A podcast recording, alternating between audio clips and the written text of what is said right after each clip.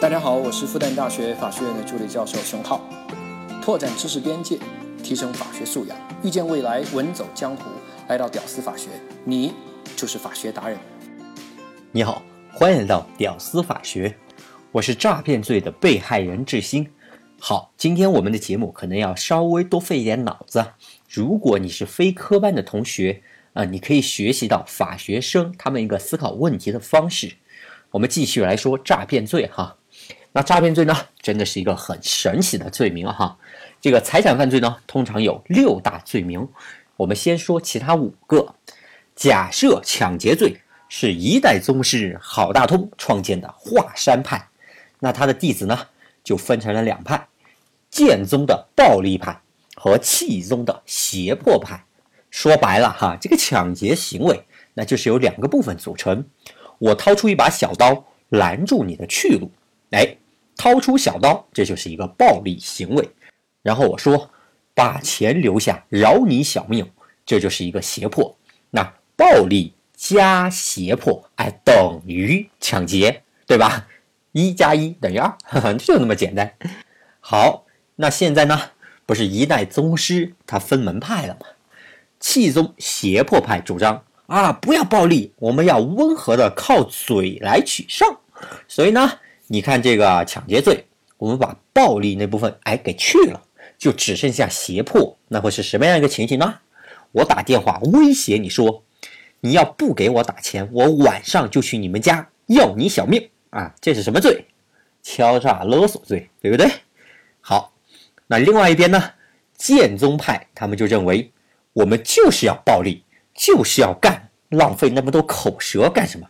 所以呢，就把这个胁迫这个部分。啊，就把它去了。好，那抢劫罪如果把胁迫、威胁这部分去了，只留下暴力这部分，然后把暴力再减弱一点，因为武功程度那肯定不如宗师嘛。好，那现在我直接冲过去把你的包抢了，我就跑，一句废话都没有。这是什么罪？抢夺罪，对不对？那好，暴力现在又减弱了一点点，我冲上去啊，假装撞了你一下。然后把你的钱包给眯走了，这是什么罪？盗窃罪，对不对？好，假设这个暴力哈再减弱一点，到徒孙辈啊，这这很不行了。你掉在地上的钱包，我冲过去就给捡了，哎，然后你问我要，我不还，什么罪？侵占罪，对吧？哎，你会发现这财产犯罪啊，六大罪名，一代宗师抢劫罪，然后呢分成了两个门派，气宗主张不要暴力。所以呢，就变成了敲诈勒索罪，只剩下嘴了嘛，勒索这个部分。然后剑宗呢，主张不要啰嗦，直接暴力啊，当然暴力功夫这也要差一点，就变成了抢夺罪。然后暴力程度呢，再减弱一点，就变成了盗窃罪。然后再再减弱一点，就变成了侵占罪。但是呢，到这里你会发现，我说了半天，完全没有今天的主角——诈骗罪。哈哈哈哈为什么会这样呢？因为这个诈骗罪哈，人就不是你华山派的，对不对？人是东方不败，自成一派，独孤求败。哈哈哈所以呢，听完我这小段，你就知道这六个罪名，财产犯罪这六个罪名在江湖里面的一个地位了。好，还是说这个诈骗罪哈。那既然这三期主角都是诈骗罪，我们居然还没有好好定义一下这个什么是诈骗罪，对吧？那我这里呢？就把诈骗罪比较严谨的这个定义啊表述给你啊，你可以感受一下，是吧？不需要记住，法律人呢是如何定义一个貌似所有老百姓都知道的东西啊？好，说定义：行为人啊，隐瞒真相、捏造事实，接受被害人基于认识错误而处分的被害人的财物。那行为人呢，或者是其他人因此而获得财物。并且受骗人处分财物的目的不能实现啊，这就是诈骗罪，是吧？诈骗罪就是诈骗罪嘛，搞那么大一堆有必要吗？非常有必要啊，几乎是一个字都不能删。那为什么会这样呢？因为删了啊，他这个诈骗罪这就有这个问题。咱们前面说过的那个案例哈，小白去 ATM 取钱的那个案例，坏人呢把小白那个卡哎勾住，貌似吞卡。然后又冒充工作人员来盗取卡片的信息，最后呢复制了小白的卡，然后盗了里面的钱。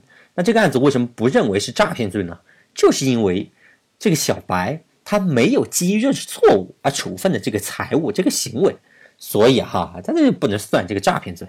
当然，这里这个定义要讲的话，呃，我感觉能讲一天，但是哈，我们这儿没必要，大家也不考试，我这个也不是考试的培训节目，所以呢，我们讲一点好玩的哈。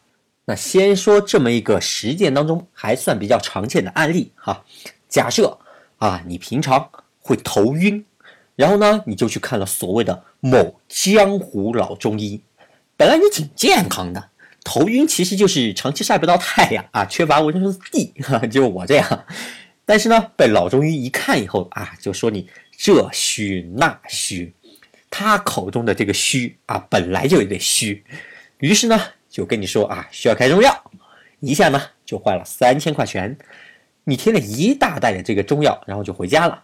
那药材呢倒是没有任何问题啊，都是货真价实的地道药材。好，现在问题来了，这位江湖不良中医的这个行为，算不算诈骗了你了呢？好，我给三秒钟，可以，你可以暂停一下，想想自己的答案。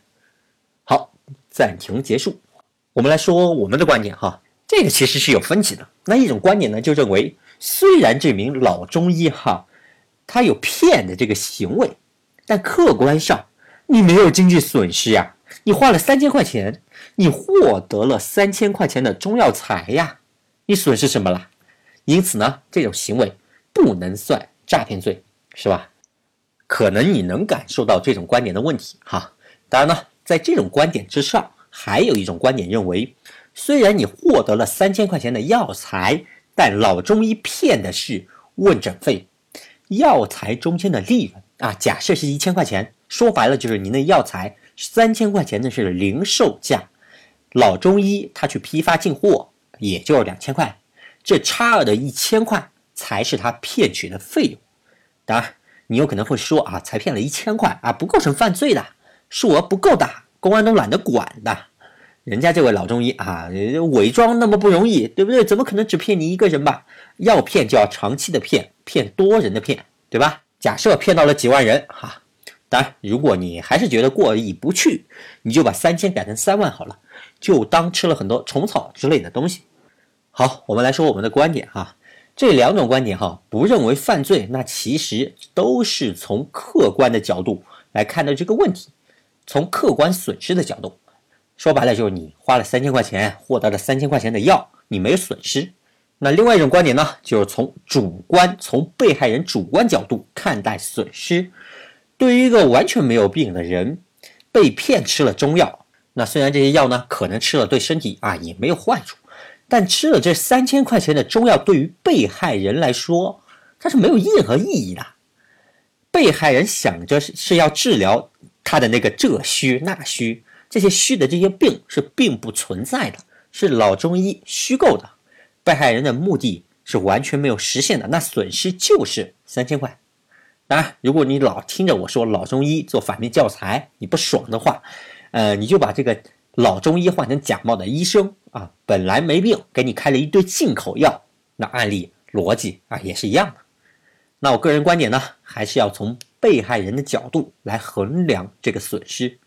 如果你还是觉得不太好理解的话，那我给你举一个逻辑是一样的例子，是吧？假设我是某重点小学门口卖水果的，我骗某家长说：“哎，我能帮你搞定这个重点小学的上学资格问题。我是这个学校教务主任的亲戚，没看到我能在这摆摊吗？那就是因为我关系硬呀。好，你现在孩子上学资格有问题。”我这有两吨水果，哎，你把它买了，我帮你搞定这个上学资格问题。当然，这个水果价格我也不讹你，就是正常的市场价格，水果也是正常的水果。然后你把水果一买，翘首以盼，然后我跑路了。好，就这么一个案子，我的行为算不算诈骗了你？你要客观去讲吧，这家长好像没损失哈，花了两吨水果的钱，得到了两吨水果。但是从被害人主观的角度，那就是损失了两吨水果的钱呀，那那是入校费的钱，对不对？啊，这就是被害人目的实现与否的这样一个问题，可能会影响这个诈骗罪到底是不是的一个问题。当然，我们反过来哈，还有一些被害人他目的他是实现了，但是同样一样有骗的行为，这种能不能构成诈骗罪呢？不好理解是吧？那我们还是举例子哈，我上你们单位去给四川的火灾灾区募捐，首先哈，我找到了你们单位的领导。本来吧，这领导打算捐五百块钱，我就忽悠领导说哈，哎呀，你们看你们单位的这个副总哈，人都捐了八千，您就捐五百，您这面子可就嗯，哎呦，这领导一听还真是信了，一咬牙捐了一万块钱，然后我又拿着这一把手捐了一万的这个记录，然后去找这个副总，本来副总啊就打算捐三百，然后我一套路哎一来，您看。一把手都捐了一万，跟您平级的另外一个副总捐了八千，您就捐三百，您这面子，哎呦！而副总 啊，他也真要信了啊，一咬牙捐了八千，然后我又拿着啊去忽悠另外一位副总，然后以此类推。当然，如果我最后拿着钱跑路了，那肯定是诈骗罪，这没什么问题。但问题是，哎，我真就用在了四川的火灾灾区上去。我只是到你们单位骗了你们单位上上下下啊，骗你们多捐了而已。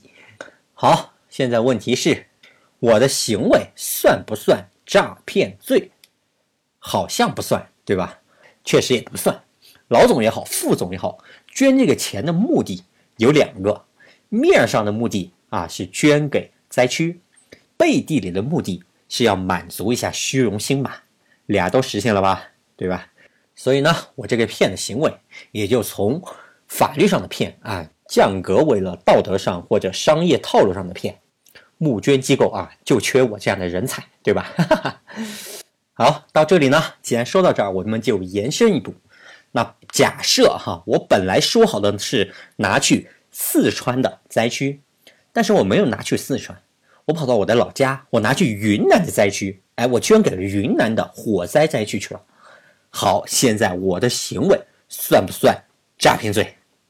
这个争议其实就更大了。很多教授啊都主张那就是诈骗罪啊，认为专款必须专用。有一个罪哈叫挪用特定款物罪，这个罪里面哈，你要是挪了别的地方，哪怕功能用途是一样的，那也是标准的挪用行为，要参考这个。所以呢，说好捐给四川。你就不能捐给云南，哪怕都是火灾，哪怕严重程度都是一样的，也不行，是吧？为什么不行？因为被害人，也就是捐款人，他们的目的是不能实现的，这就是诈骗罪。好，这是第一种观点。那另外一种观点呢，就认为不构成诈骗罪。你说你要是在四川募捐，结果你捐去云南去了，你等于是把四川人民的钱。没有用在四川身上，用在了云南身上，那不行，可能会构成诈骗罪。但是呢，如果你是要在北京、上海募捐，你最终捐到的是云南灾区还是四川灾区？这其实对于捐钱的人来说，哈，他们真的那么关心吗？其实他们并没有那么关心啊，他们背后的核心目的其实是虚荣心，已经满足了。面上目的其实是灾区这两个字。而不是云南，在他们眼中，哈，那都是西部贫困地区，现在还受了灾。作为中国同胞啊，那就是该捐一点啊。至于呢，是云南灾区还是四川灾区啊，都无所谓的。你要真跟他们说这事儿，哈，他们也并不觉得自己是被诈骗罪的这样一个受害人。所以呢，我个人还是支持第二种观点，还是认为捐钱人他们的核心目的啊，已经实现了。好的，今天的诈骗罪咱们就说那么多。你也不需要应付考试，所以呢，我也不是从销售知识点这样一个目的来做本期节目。那这几期节目呢，除了学到一点骗子常用套路啊，你好预防。另外呢，更重要的是，我是希望你能感受到法律人的思考方式，看透迷惑你的表象，抓住问题核心本质。这可不光是法学思维，而更是社会通用思维。好的，我们这几期诈骗罪就聊这么多吧，希望能对你有所帮助。能听到最后的都是真爱。我是你的老朋友知心，我们下期再见。And a picture, play around.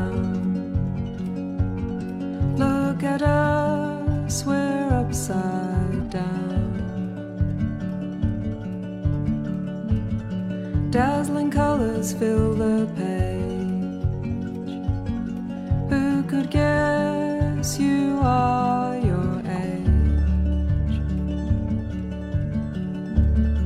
All the rooms are out of place.